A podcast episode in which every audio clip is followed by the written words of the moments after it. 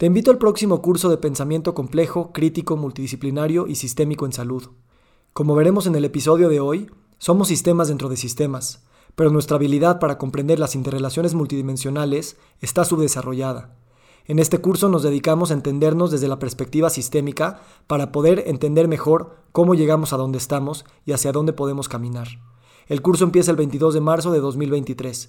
Más información en victorsadia.com para yo tener esta conversación contigo y poderte decir desde mis entrañas lo que realmente soy y siento, no lo que pienso, sino lo que soy y siento, que puede llegar a ser muy diferente, es porque tú y yo tuvimos un espacio en donde nos pudimos vulnerar.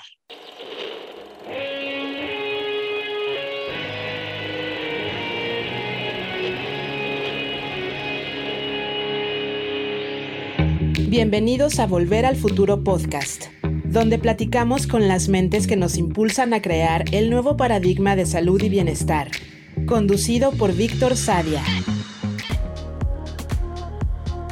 Muy buenos días, muy buenas tardes, muy buenas noches. Hoy nos acompaña Claudia Zaragoza.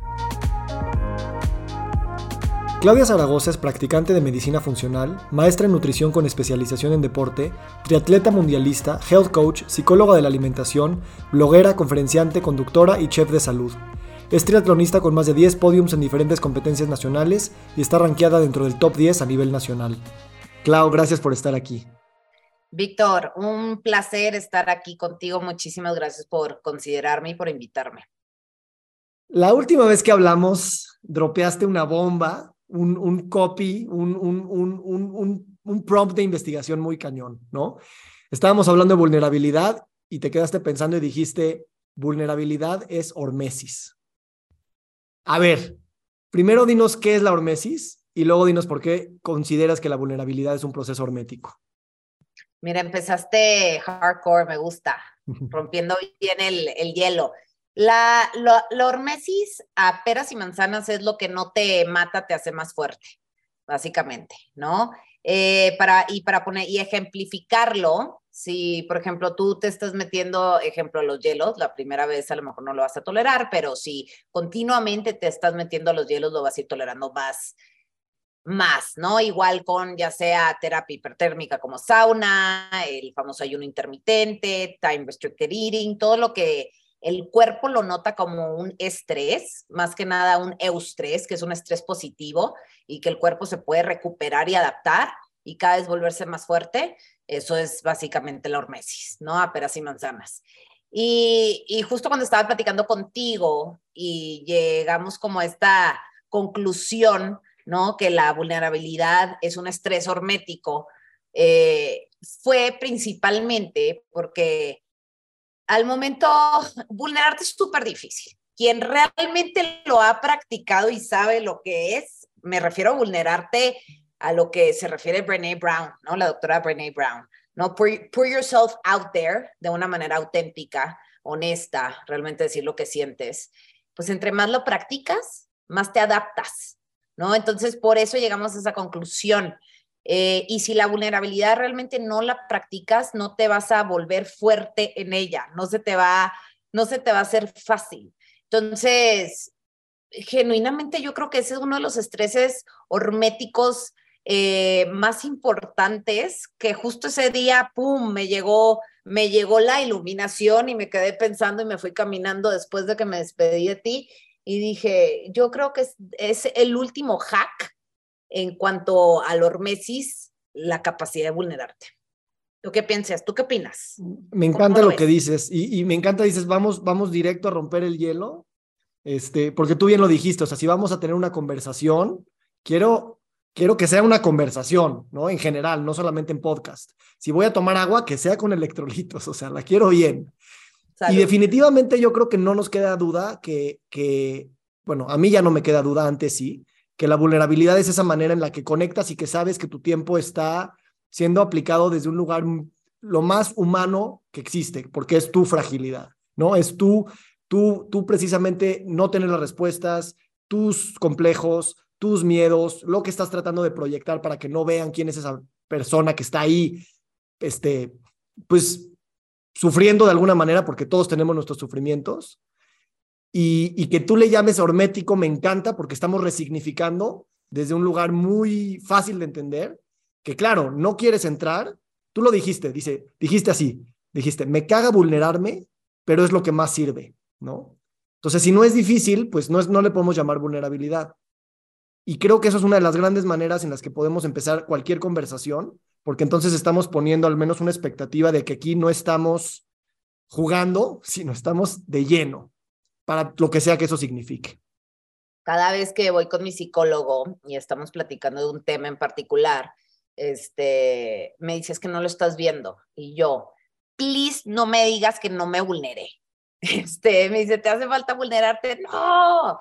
Entonces, hasta para mí puede llegar a ser un súper punto ciego. O sea, me vulnero que la vulnerabilidad puede ser un punto ciego para mí, ¿no? Porque pues es tan difícil. Sí es difícil, sí es difícil porque es quitarte todas, es quitarte la máscara, ¿no? Es quitarte, es no, no creer tu identidad, no creer tus logros, no creer, no es solo ser, básicamente.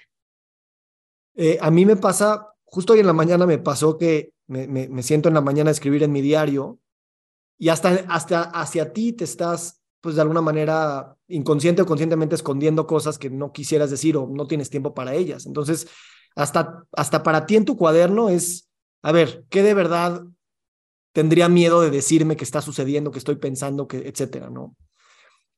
Tú ahorita me platicaste que tienes un diagnóstico de Lyme y no me interesa, me interesa lo que tú quieras decir, pero me interesa mucho esta idea de que le creemos y no le creemos a un diagnóstico, ¿no? Y cómo eso realmente creo que es así para cualquier enfermedad, cualquier condición, cualquier cosa. ¿Cómo agarras la narrativa de alguien más de lo que es el Lyme pero también te creas la tuya propia? ¿Cómo estás viviendo tú esto? Fíjate, cuando me diagnosticaron en, en octubre del 2020 con Lyme disease oficialmente en una clínica especializada en Lyme en Seattle, eh, sí fue como un baldazo de agua fría y como que por la, la, primera semana dices, órale, no, no puede ser, y rarísimo, porque yo empecé a ver un chorro de pacientes con Lyme, ¿no? Entonces, no, ya sabes cómo funciona la vida, ¿no? Luego, luego eso pasa. Y no lo quiero decir en voz alta, pero ni modo, lo voy a decir porque me voy a vulnerar ya que estamos aquí.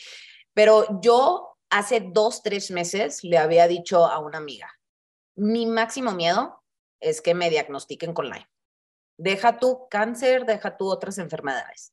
Estaba tan cercana a Lyme por mis pacientes y yo, pues empiezas también como cuando eres suficista, empiezas a sufrir un poco con ellos también, ¿no? Entonces, eso yo dije y pum, dos, tres meses después me diagnostican. La primera semana fue, sí, pues sí lloras, sí dices, ¿qué onda? Y luego como que entré en un proceso de denial y dije, no, no tengo Lyme, no tengo Lyme, no tengo Lyme. Y decidí no tener Lyme por como Sí, por como dos años. Dije, no voy a creer el diagnóstico, yo voy a seguir con mi vida, no tengo Lyme, bla, bla, bla. Ahora, yo me fui del otro lado, pendulié a un, a un lugar en donde estaba más bien evadiendo el diagnóstico, ¿no? Porque pues puede, pueden ser, pueden coincidir y coexistir un diagnóstico y no creer y no ser tu diagnóstico, ¿verdad? Eh, luego, después, ya el año pasado, como la verdad no me estaba sintiendo bien y no me recuperaba del ejercicio, como que algo estaba pasando y sentí que después de que me dio COVID, me lo activó, ¿no? Entonces, siempre en the back of my head, ¿no? Estaba, ¿será Lyme? Que por eso no me recupero, ¿será long COVID? Entonces, decidí hacerme como otra prueba, ¿no? Otra prueba, pues la que está mejor rankeada, ¿no? En cuestión de Lyme. Y pues sí salí positiva, sí salí positiva en Lyme y ya venía muy mentalizada a que si, si saliera, eh, si, si iba a estar positiva o no, eso no me iba a definir y que podía seguir haciendo mi vida como yo quería. ¿Ok? Una cosa es, ah, ok, puede venir de ahí un cansancio, pero eso no me rige. Más bien aprendo a manejar este diagnóstico, pero no soy mi diagnóstico.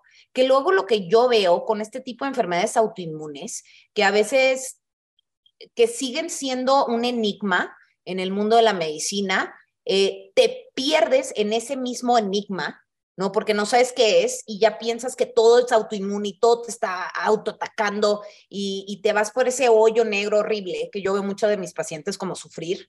Y justo en mi, en mi coaching con ellos, con gente con mi eh, perfil con temas de autoinmunes, es no eres tu diagnóstico. No eres tu enfermedad, es una parte ahí ligera, a lo mejor de tu currículum de vida, pero no te rige, no te mueve, no, no decide qué es lo que vas a hacer el siguiente día o no, ¿no? Entonces, para yo para llegar a ese punto, Víctor, obviamente pues fueron años, ¿no? Porque pasas, pasas como el proceso de denial, de evadir, de que sí es, de que no es, hasta de llegar, de llegar a un punto, ok, sí está esto ahí, pero no me rige. Y para mí eso yo creo que fue un, un éxito, como fue un buen accomplishment para mí lograr ver ese, el índice de esa manera.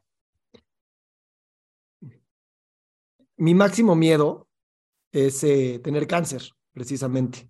Mm. Y, y, hace dos, tres años yo tampoco podía ni pronunciar esa palabra ni pensarla y te enterabas que alguien tenía cáncer y literal entraba en fight or flight. Este, y justo por eso, afortunadamente en la vida he aprendido que esos grandes miedos es una llamada para que tú pues, investigues. Pues ya me puse a investigar y pues abrí toda una narrativa de lo que el cáncer puede o no ser en, en nuestra vida.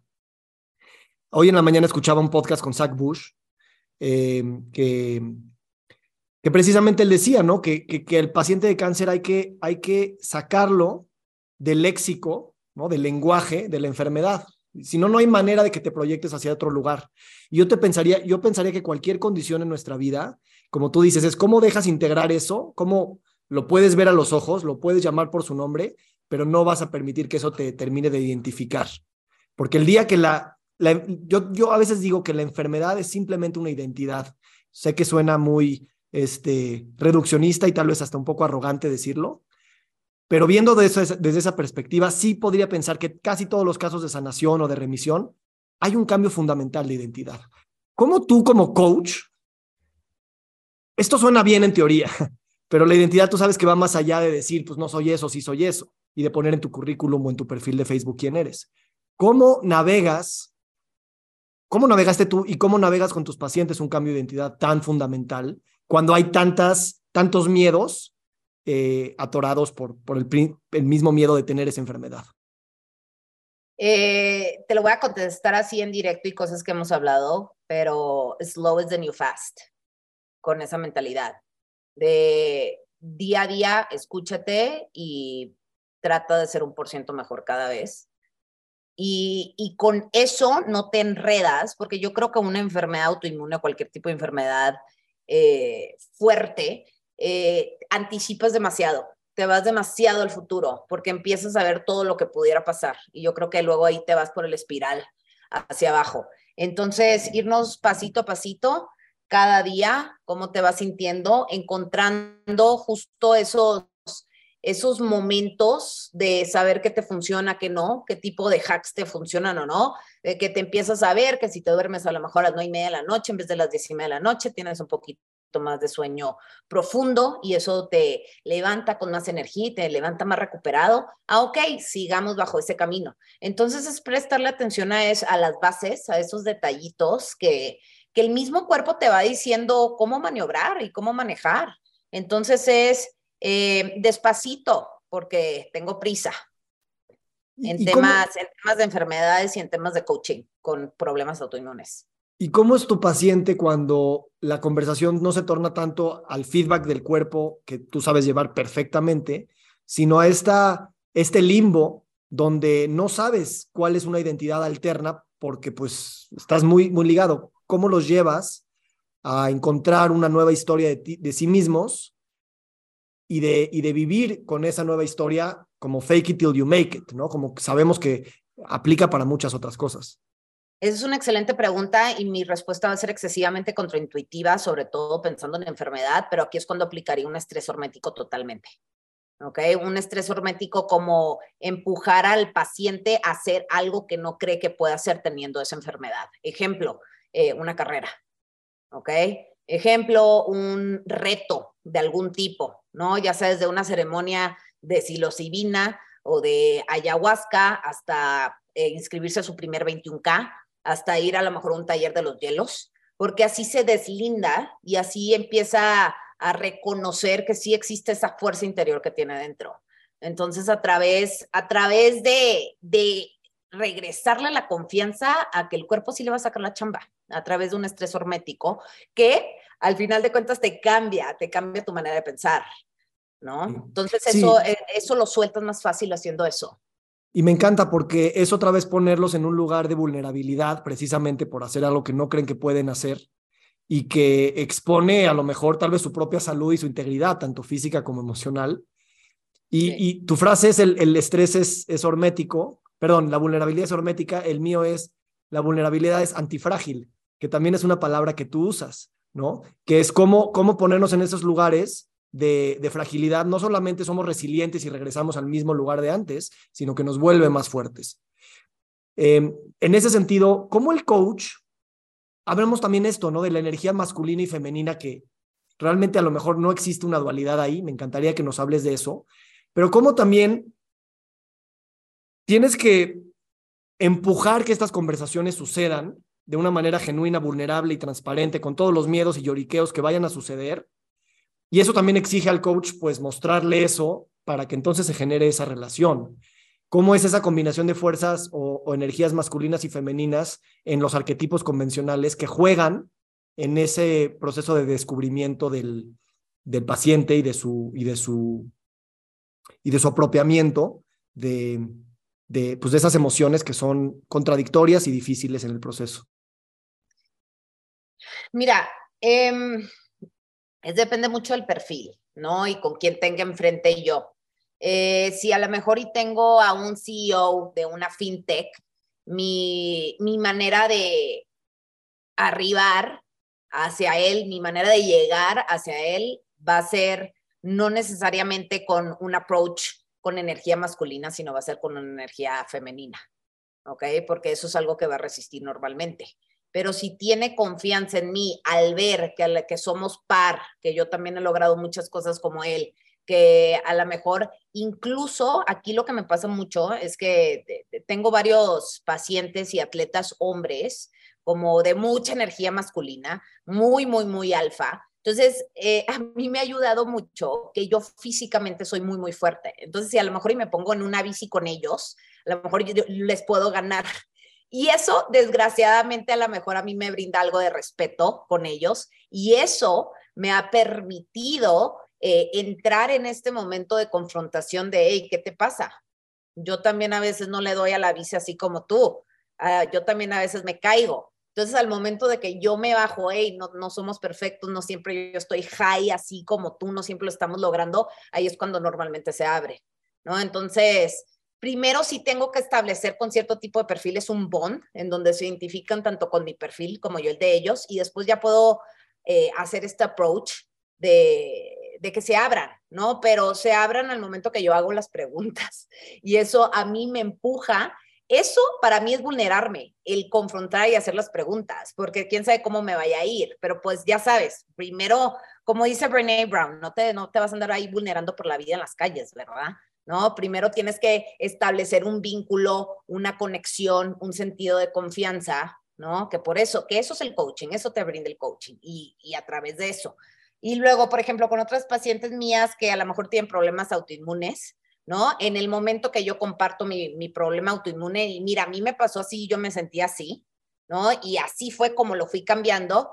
Ya, ya el fight or flight mode que pudieron haber tenido, el, el simpático, ya se apagan y dicen, ay, me siento igual. Ella también a lo mejor sufrió, la pasó mal y, y mejoró, ¿no? Le dio la vuelta. Entonces, ahí también, ¿no? Oye, tengo también otros tipos de pacientes mujeres, ¿no? Que a lo mejor tienen una relación con la comida medio blanco y negro, el típico dieta, no dieta, no me caigo bien, no me gusta cómo me veo, dismorfia corporal. Y aquí, o sea, si, si yo no les digo mi historia de hace 10 a 12 años, ¿no? En donde yo también estaba en dietas, en donde yo también tenía exceso de adicción al azúcar, en donde no me gustaba cómo me veía en el espejo, en donde me metía este, lo que sea en la boca que te decían que te iba a enflacar. Yo también viví esos tiempos hace 12, 10 años. Entonces, en el momento que comparto eso, ya establecí un vínculo. Entonces, por eso, si no te vulneras a través del pasito a pasito con tu paciente, luego no ves los cambios. Entonces, yo creo que a mí como coach eso me ha funcionado mucho. Y a ver, desgraciadamente, mm, es lo que le digo a mi psicólogo. por qué pasa que yo tengo que pasar por muchas cosas en la vida. ¿Será parte de, de mi misión de vida que tengo que ser empática? O sea, ¿por qué empecé con pacientes con Lyme y luego resulta que tengo Lyme?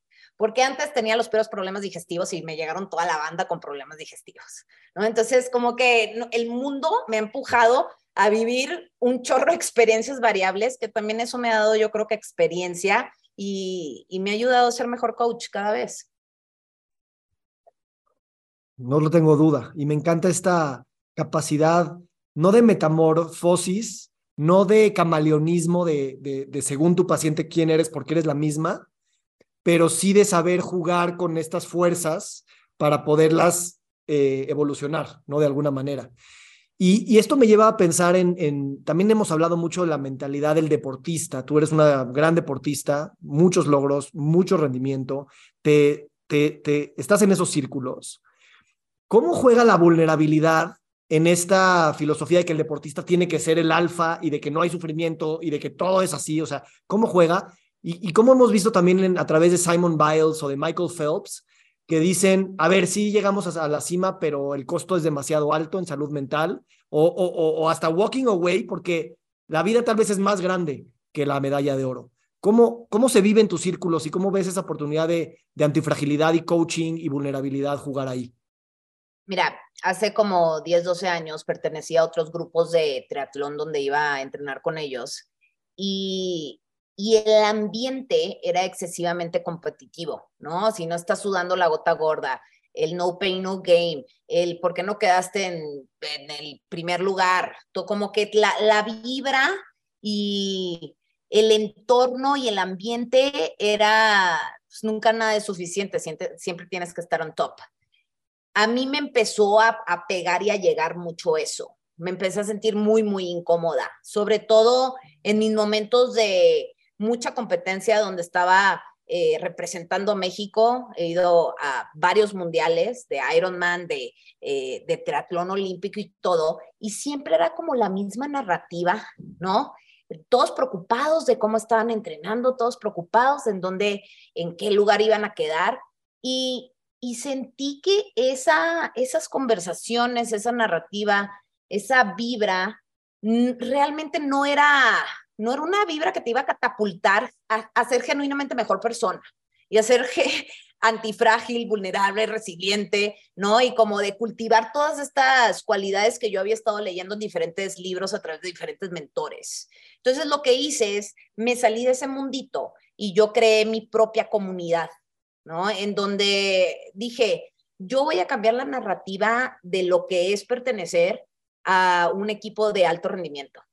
Entonces, pues creé Performers, ¿no? En donde habemos arriba de 150 personas, en donde la conversación es, oye, hoy me la tengo que llevar más tranquilo porque estoy escuchando mi cuerpo, ¿no? O, oye, hijo, la tengo que entrenar mi base, no, no importa que alguien vaya más rápido, yo voy yo voy a mi tiempo, a mi, a mi velocidad, me respeto a mí, ¿no? Eh, una conversación en donde cuando estamos corriendo todos juntos, estamos justo hablando del poder de la vulnerabilidad, estamos hablando de lo nuevo, de la microdosis de la psilocibina.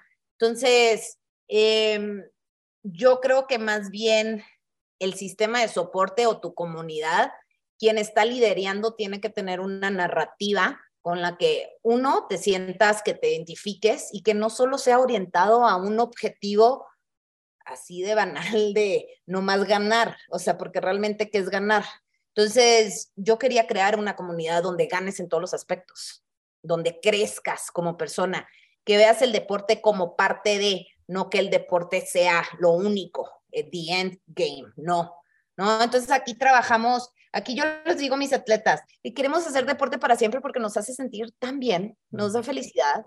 Llegas al tiro a la oficina, eh, andas de mejor humor con tu esposa, este, eh, creas buenos vínculos, porque pues estás rodando con estas personas tres, cuatro horas, no vas a estar hablando de que si tu bio tu max está al tope, quieres hablar de Tiago Forte y cómo construir un segundo cerebro digital, ¿sí? sí. Quieres hablar por qué CETES está en 11% hoy en día y por qué ahora hay que meterle los bonos y quién piensa en la estrategia a largo plazo de invertir. Entonces yo, yo quería esas conversaciones, yo quería esa comunidad, ¿no? Entonces, pues no sé, no sé si te respondí tu respuesta. Me encanta, me encanta y, y, y, y en ti percibo esta parte, tú siempre la dices de que cuando estás así en, en flow, bien biohackeada, pues tienes una creatividad y una accesibilidad a ideas que, que lo, lo, muestras. O sea, llevamos 24 minutos hablando y se siente esta, esta claridad y al mismo tiempo esta velocidad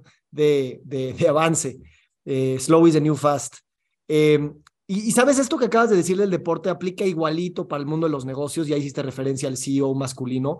Yo antes me movía más en esos círculos de, ya sabes, los premios y, y, y las cenas de networking y, y, solamente era, era un tema de ver quién la tenía más grande y quién se había chingado más tiempo en la oficina para poder este, lograr lo que logró.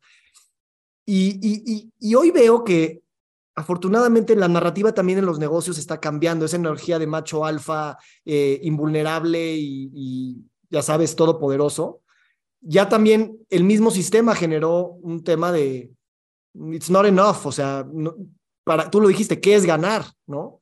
Y me da gusto porque estamos replanteando un poco esa narrativa del dinero y el más, más, más por el mejor, mejor, mejor. Y, y sí es una integración de energías, de prioridades y de dimensiones, que no es fácil, pero creo que nadie, se, nadie cuando lo empieza a vivir en equilibrio se arrepiente de que haya escogido el equilibrio en vez de ganarle a sola una esfera de su vida. Justo, no sé si ubicas a Justin Welch, hay una personalidad en el mundo del solo entrepreneurship, te, te avienta buenos hilos ahí en Twitter. Eh, la otra vez puso una quote que decía, It's all about maximizing life, not maximizing profits. ¿Ok? Entonces dije, ay, qué paz que alguien también está viéndolo de otra, de otra manera, ¿no? Cómo, cómo maximizar tu vida, cómo tener más tiempo para ti, cómo mejorar ese sistema de soporte, este, porque igual, ¿no? Como en el mundo de del deporte quieres ganar y buscas ganar y buscas estos lugares, como en el mundo del entrepreneurship o del dinero es más, más, más, más, más, ¿no? Entonces, ¿qué es lo que realmente queremos acumular? Sí, exacto. Y en el biohacking creo que ahorita estamos viviendo esa transición. Yo no soy experto, tú sí, pero es igual, optimizar, optimizar, optimizar. Pues, ¿Para qué estás optimizando? Para productividad, para dinero, para tiempo, para longevidad, para más amor, para la vida venidera. Y, y me gusta que tú, o sea, tienes todos los hacks, pero también quieres ir más allá de los hacks. Me comentabas que las entrevistas luego también se te han vuelto un poco monótonas porque siempre es lo mismo, no, no está mal, pero ¿cómo, cómo cómo equilibrar las conversaciones con estas preguntas más tal vez filosóficas que pensarías que no son parte del hacking, pero es totalmente la finalidad del hacking.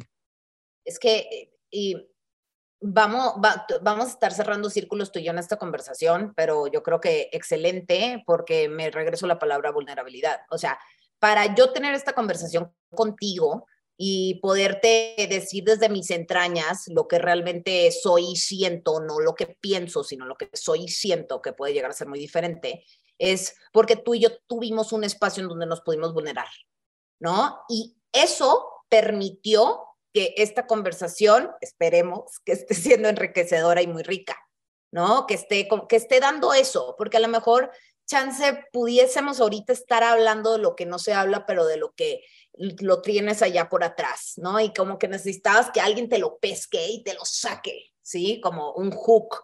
Es, eso es lo que yo quiero en mis nuevas conversaciones, en mis nuevos encuentros, la capacidad de irte profundo, porque yo creo que ser, ser profundo, eh, tener una curiosidad más epistemática, más, eh, eh, más, más de raíz, te, te brinda muchísimo te brinda muchísimo, te conecta y al final de cuentas pues ya sabemos la conexión y lo que hace, ¿verdad?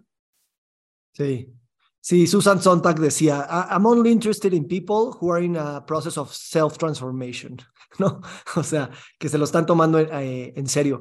Ahora, otra cosa que me llamó mucho la atención es que tú venías de un periodo medio estresante y me dijiste, es que cargo mucho en mis hombros la, la, el no poder craquear todos los casos y, ayudar como yo quisiera ayudar a todas las personas, ¿no?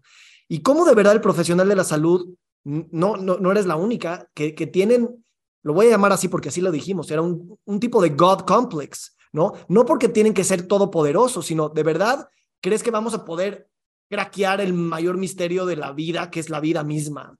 es también un tipo de arrogancia que nos está, eh, it's stabbing us in the back, ¿no? ¿Cómo, ha sido para ti esta idea de, claro que siempre se puede saber más, pero tampoco puedes controlar todo? Eh, sentada con mi psicólogo, y yo siempre voy a hablar de mi psicólogo porque creo que ahí es donde suceden las conversaciones más bonitas este, de mi vida, eh, eh, me dijo, a ver, dime la verdad, porque te encantan los casos difíciles. Me quedé callada, cinco minutos, mi cabeza explotó porque se fue por, pues, sentí muchas cosas, se fue por todos lados. Uno es a huevo, claro, ahí puedo craquear este caso difícil, ¿no? Pero por otro lado es, lo voy a poder eh, craquear y por otro lado es, ¿quién dijo que lo iba a craquear? Y por otro lado es, que, ¿cuál es el costo a pagar de mi parte si me entrego tanto a esto? ¿No? Entonces, yo creo que en mis últimos tres, cuatro años, en donde me han llegado casos, llamémosle exóticos, por ponerlo de una manera diplomática, eh, me, a, mí, a mí me ha empujado un poquito el burnout, porque pues yo soy de esas clavadas de que se va a meter, va a comprar los libros, se va a ir al estudio, se va a ir a todos los journals, sabidos y por haber, y pues a lo mejor pues hay casos donde genuinamente yo no lo voy a encontrar y no va a ser, y está bien, y está bien, o sea, haber yo trabajado en aceptar eso, eh, me regresó la energía. Claro, porque entonces... me regresó la energía. Desligas esa identidad de, de, esa expectativa. Y, y sabes, también es...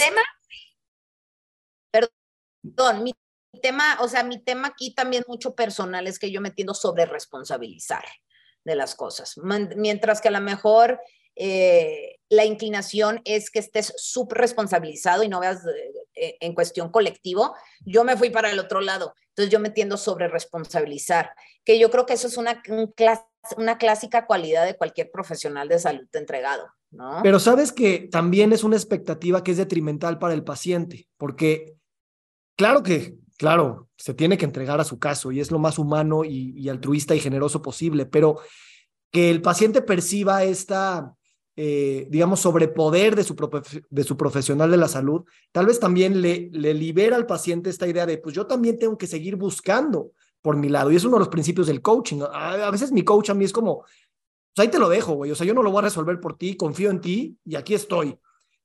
Y normalmente no, a ver, llévame de la mano, este, dime qué hacer, dame los pasos, ¿no? Y a veces el, el doctor o el profesional sobre responsable, eh, por querer con una buena intención, pero también le quita al paciente esta idea de yo puedo o tú también tienes que buscar tu camino. ¿Te suena esto?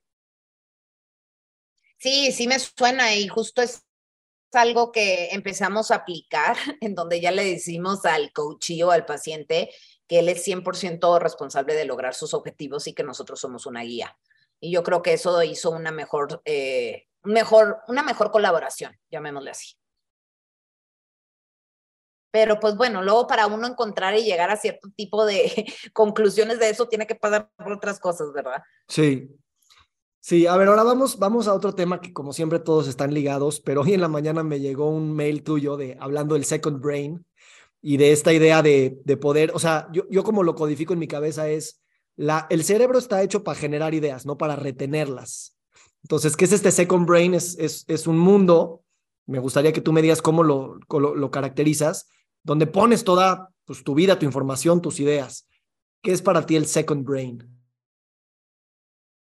Para mí, el second brain es como tener un disco duro pegado a tu cerebro, ¿no? Así, imagínatelo, en donde todo lo que justo no puedes retener, porque pues si tienen ciertas limitaciones en nuestro cerebro, tu disco duro te saca la chamba, ¿ok? Entonces, eh, yo no sabía que ya lo hacía, me encanta cuando de repente me topo con información que a lo mejor ya está como bajada y hay una metodología y resultó que yo ya la hacía, es como mind blowing para mí, ¿no? Porque no, ah, pues ya entendí por qué pasó esto, ya, ya le pones como pies y cabezas a algo que pensabas ahí que estaba medio desdibujado, ¿verdad? Entonces, para mí, un segundo cerebro digital es tener un disco duro que te saca la chamba para cualquier cosa. Y justo el ejemplo que puse en mi newsletter de hoy, este, le está dando un speech motivacional a una amiga, ¿no? Porque cortó estaba tristísima, ya sabes que el heartbreak ya no es cualquier cosa hoy en día, deberíamos de ser un instituto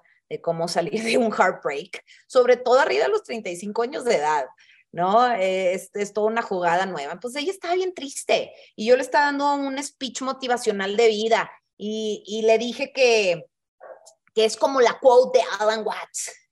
Y me dice, ¿cuál quote? Y yo, no me acuerdo.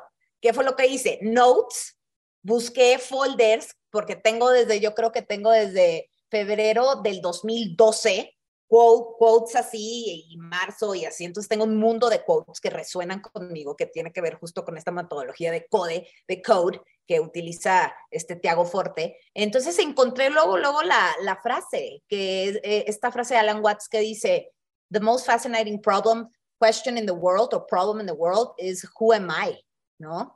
Entonces, él le, le propuse esto a ella, le di la quote y ella se quedó, sí, cierto, como por qué siempre he estado buscando, que es un tema que lo veo recientemente, el hecho de que casarme y encontrar el amor de mi vida me da felicidad.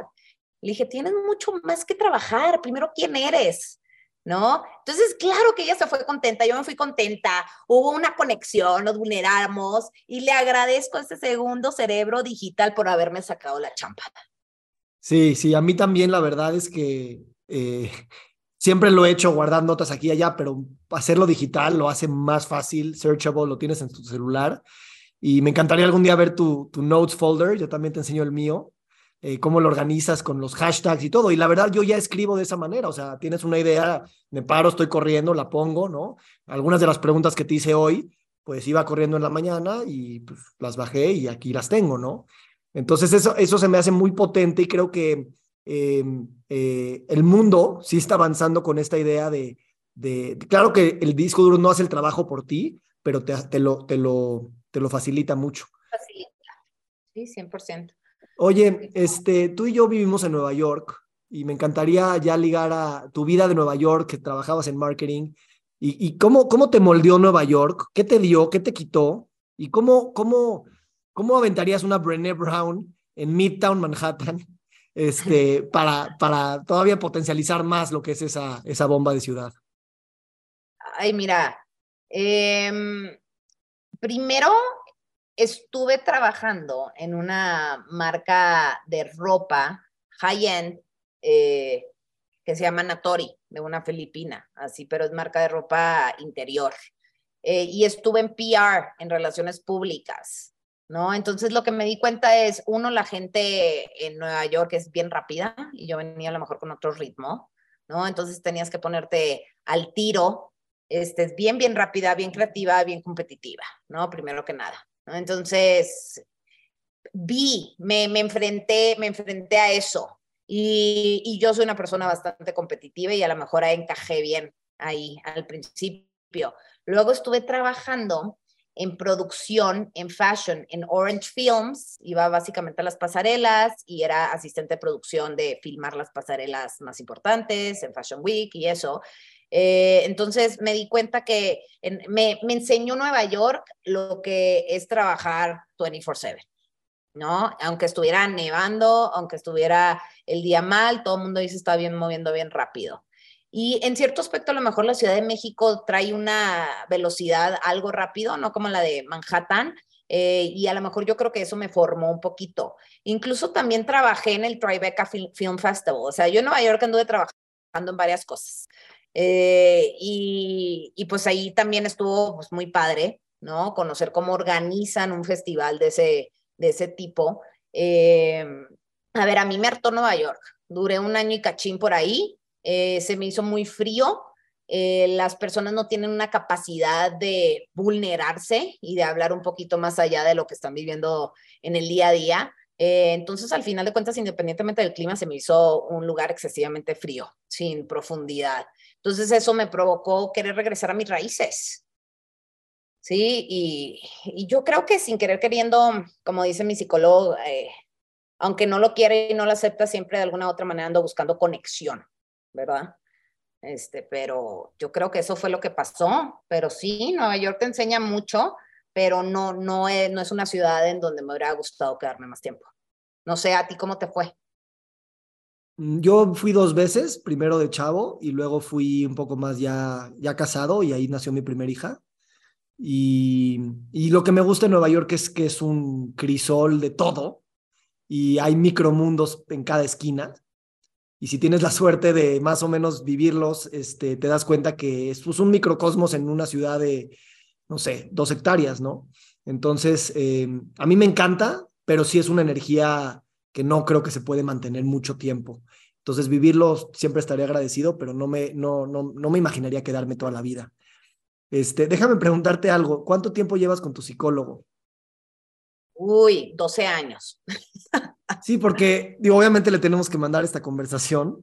100%. Pero, ¿qué opinas de la relación profesional de la salud o psicólogo-paciente de largo plazo? O sea, ¿cómo, cómo lograr que eso evolucione de una manera que, que, que, que jale? Y que haya una coevolución. No, no hay manera de que eso se mantenga por tanto tiempo si no se percibe que los dos están afectando mutuamente. ¿Cómo, ¿Cuáles serían para ti esos hints que ha hecho que en tu relación sea tan longeva y pues tan generativa? Eh, uno llegas a un punto en donde puedes resolver un enigma muchísimo más rápido y donde eh, yo ya entiendo mucho el lenguaje de mi psicólogo, entonces ya me lo, lo traduzco muy rápido a mi mente, ¿no? Entonces, los cambios ya ahorita son más rápido. Cuando antes mi terapia a lo mejor era de una hora y todavía te faltaba, ahorita a lo mejor es media hora porque es excesivamente puntual, porque ya llegas a los, a, los insights excesivamente rápido, porque ya ya se sobreentienden. Y es más, yo creo que hasta vernos y no hablar ya nos entendemos, ¿verdad? Ahora, ojo, también en su momento como probé otros psicólogos para ver si no me estaba ciscando y eso.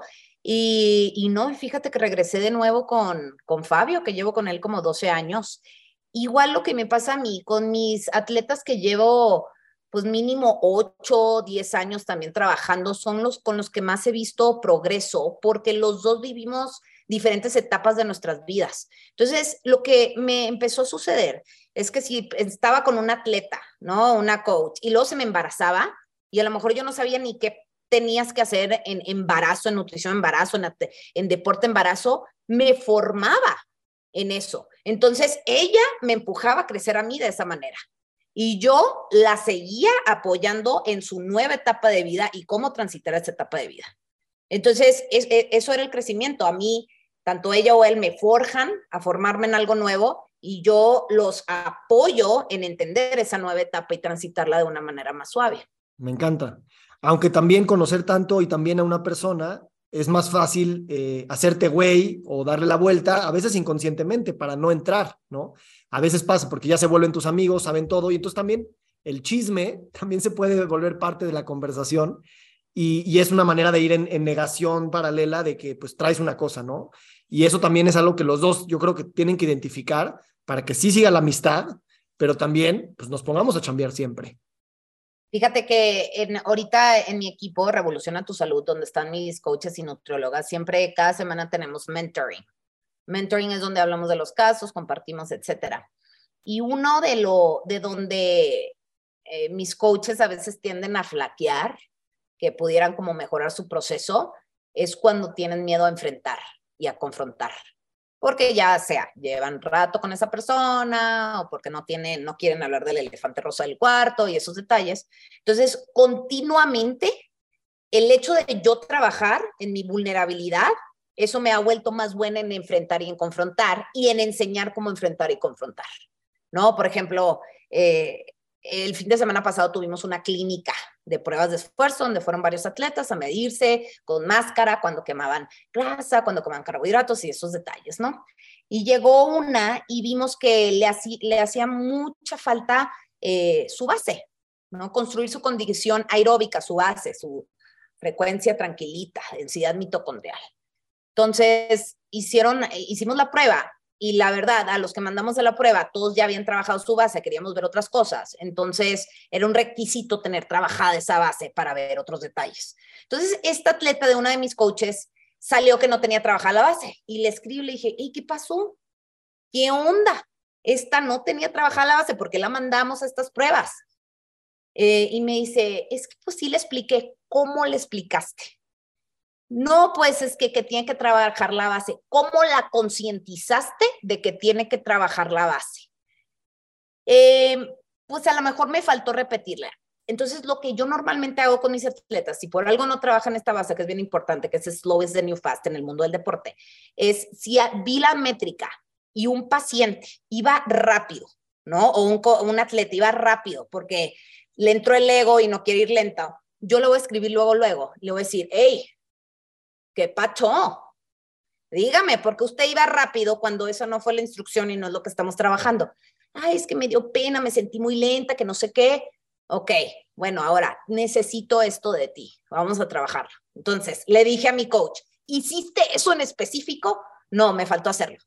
Y yo, es el tema de confrontar y a veces confrontar gasta, te quita mucha energía, ¿no? Pero pues a mí como coach me ayuda a enfrentar, a hablar básicamente el elefante rosa. Sí, sí, te quita energía el, pensarlo y, el, agarrar la energía para hacer la confrontación, pero ya una vez que se hace como es de un lugar tan genuino, genera muchísima energía. Ya, entras en momento, Melo, ya te gusta. Oye, este, para cerrar, tú, tú estudiaste cine. Eh, ciencias de la comunicación. Ciencias de la comunicación y te fuiste a Los Ángeles a terminar en cine algo, ¿no? Sí, ahí hice mi tesis. Ajá. Y, a ver, esto nos abriría otra conversación, la dejaremos para la próxima, pero mm, no sé, no sé qué preguntarte del cine. ¿Qué, qué, película te viene a la mente en esta conversación o, o, lo que quieras decir del cine? Tú pregúntate. ¿Qué decir del cine? Te dejé con lo otro. Eh, no sé, soy fan del sci-fi. Me encanta, me fascina. Interstellar, de mis películas favoritas tengo una fascinación con, con, lo que me dice, con cualquier película que se va a acabar el mundo y que tienen que descubrir qué está pasando, tengo una fascinación con eso. The Last of Us, ¿ya la empezaste a ver? ¿De qué es? Eh, es? Empezó como un videojuego, se hizo muy famoso y ahorita le hicieron una serie y es ahorita la serie más popular con más vistas de HBO y se trata y se trata de uno que llegó un fungi, empezó a, eh, a infestarse en los humanos a través de hongos como Cordyceps, Lion's Mane y todo lo que tomamos todos los días, aguas. Em, y, pues empezó a acabar con la humanidad y lo que decidieron es bombardear al mundo y quedó bien poquita gente y es como están tratando de sobrevivir. Y, y no te queda más que cuestionarte qué hubiera pasado si en el COVID hubiera sido así. Entonces, sí, eh, entonces eso es lo que te puedo platicar y en eso ando picada últimamente. Me encanta, me encanta el sci-fi, me encanta también lo que hace Christopher Nolan. Para mí, su, para mí mi favorita es este Inception. Eh, es para, es como esas películas que yo, o sea, me pueden llevar al suicidio, ya sabes, muy rápido. Eh, termina la película y dices qué es la realidad y pues tal. De hecho, en la película de eso hablan también. Eh, de la, esposa que cree que está en un sueño y entonces pues, se termina pues, suicidando, ¿no? En fin, este, una buena nota para dejar ahí a la gente pensando. Em, gracias. Gracias te porque... Agradezco a ti, te agradezco a ti, muchas gracias. Eh, hace unas semanas realmente conectamos por primera vez, nos llevamos ya relacionando mucho tiempo, organizando cosas, pero en Monterrey eh, tú me dijiste algo bien bonito, me dijiste, ¿sabes qué pasó esta vez? Eh, me dijiste, nos vimos. Y eso es lo que, eso es lo que sigue cada vez que nos hemos visto a partir de ahí, que han, sido pocas las veces, parece que esos ojos se abren más grande y pues ya estoy esperando la siguiente porque pues hacia allá vamos también. Gracias por verme. A ver qué, a ver qué pasa, ¿no? Gracias por verme a, a, ti, gracias por dejar que te veamos, ¿no? Sobre todo con ese speech bonito que te aventaste en el opening de la AMEF. Em, y pues sí, estuvo, gracias por hoy. Sentí que estuve aquí, ando en microdosis de psilocibina, una que estoy armando yo. Entonces eso, eso me ayudó en esta plática. Me encantó. Estás muy, muy rizomática y muy, este, muy presente, muy creativa. Sigue así. Bueno que está jalando. Sí. Pues Víctor, muchísimas gracias. Gracias por la invitación, por considerarme y un placer. Gracias por tu trabajo. Gracias. Feliz día. Nos encantaría recibir tu retroalimentación de estos podcasts para continuar generando contenidos que te sean útiles e interesantes. Si puedes, déjanos un comentario en la página web victorsaadia.com.